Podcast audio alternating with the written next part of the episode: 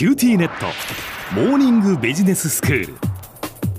今日の講師はグロービス経営大学院の松岡綾子先生です。よろしくお願いします。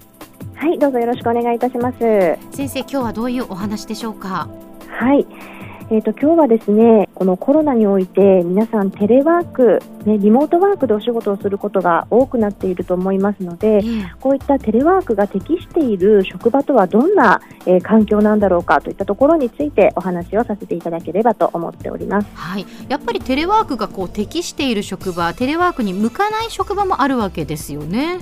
そうですね。まあ、思い起こせばもうね4月7日に緊急事態宣言が発令されて半年経つわけですけれども、あのやはりこうスムーズにテレワークに移行できた会社と、うん、えー、なかなか難しい会社とあると思うんですね。うん、で同じ会社の中でもこういった部署はスムーズに進んだけれどもなかなかこういったところは難しいというねあのいろいろ環境の違いによってそこが異なってくると思います。はいでそのテレワークが適している職場というのはじゃあ具体的にどんな職場なんでしょうか？はい。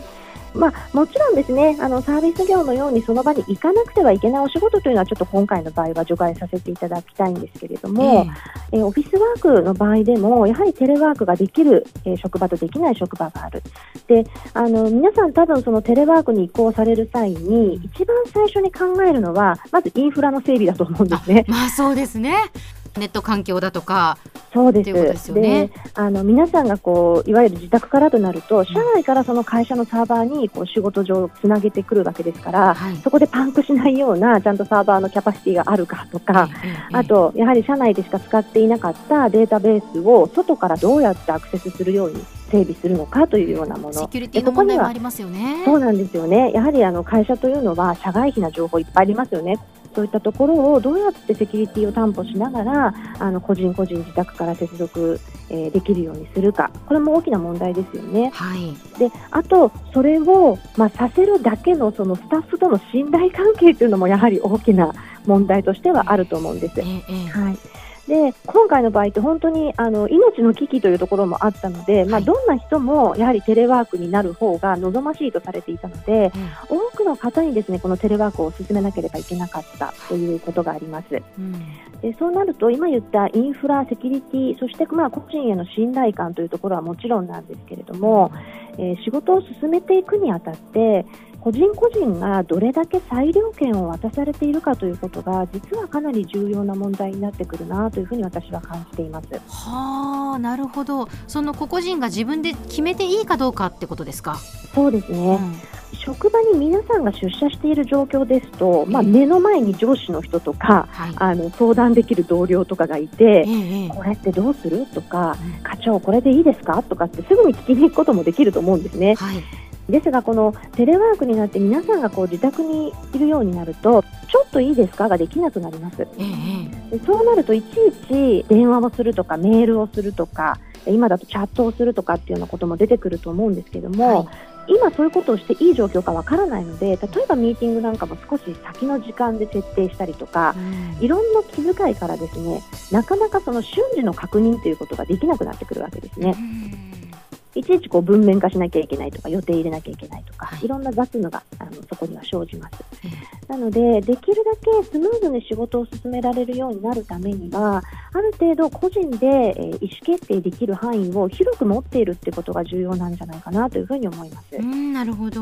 でやはりですねいちいちこう上司のあの許可がないと前に進められないとか、はい、気を使わないと前に進められないというようなことだと、現場に出社していた時よりもどうしても仕事のスピードが落ちてしまい、決められた期限内でのアウトプットというものが減ってきてしまうということが見れるんですね。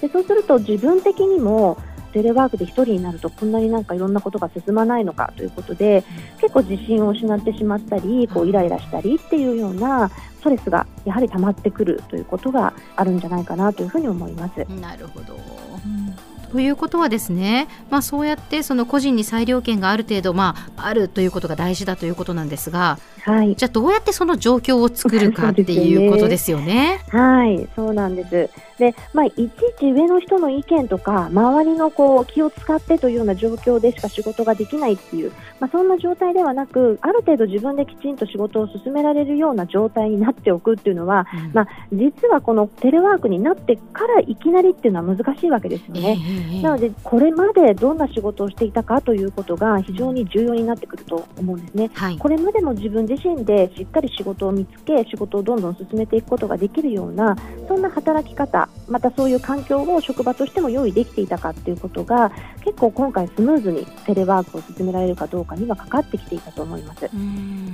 ただ、まあ、じゃあもうどうにもならないのかということだと困るので、あの私としては思っているのは今からでも遅くなくて、はい、あのきちんとテレビ会議などいろいろできますのでそういった機会にですねチームとか組織としては上司の方が部下のメンバーにどこまで任せるのかということをきちんと線引きするということが大事かなと思います。はいで一人一人の社員にとっては、えー、自分は頑張ってここまではちょっと自分で決めてやってみたいと思いますということをきちんと宣言するというような、うん、あのどこまでやるかどこまでやらせるかっていう線引きを今まで以上に明確にしておくっていうことが必要なんじゃないかなというふうに思います。うんそうですね今回こうテレワークが導入されたことによって一気にこのテレワークっていうのがこう広がりましたよね。ねなので、まあ、これからもそのおそらくこのテレワークはある程度こう活用しながらどちらもこうやっていかないといけないっていうところなのかなと思うので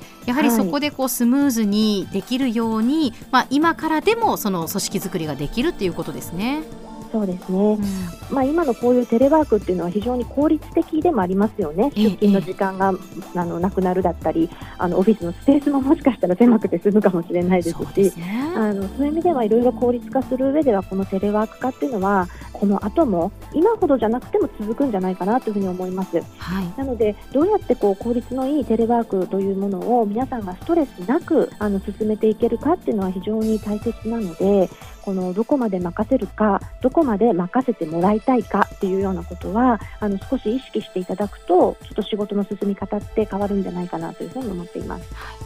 い、では先生今日のまとめをお願いします。はい。えー、テレワークというですね、えー、個人で業務をする環境においてはその個人がどこまでやるかという線引きを、えー、きちんとする。これがテレワークの、えスムーズな進め方に結びついてくると思います。今日の講師はグロービス経営大学院の松岡彩子先生でした。どうもありがとうございました。ありがとうございました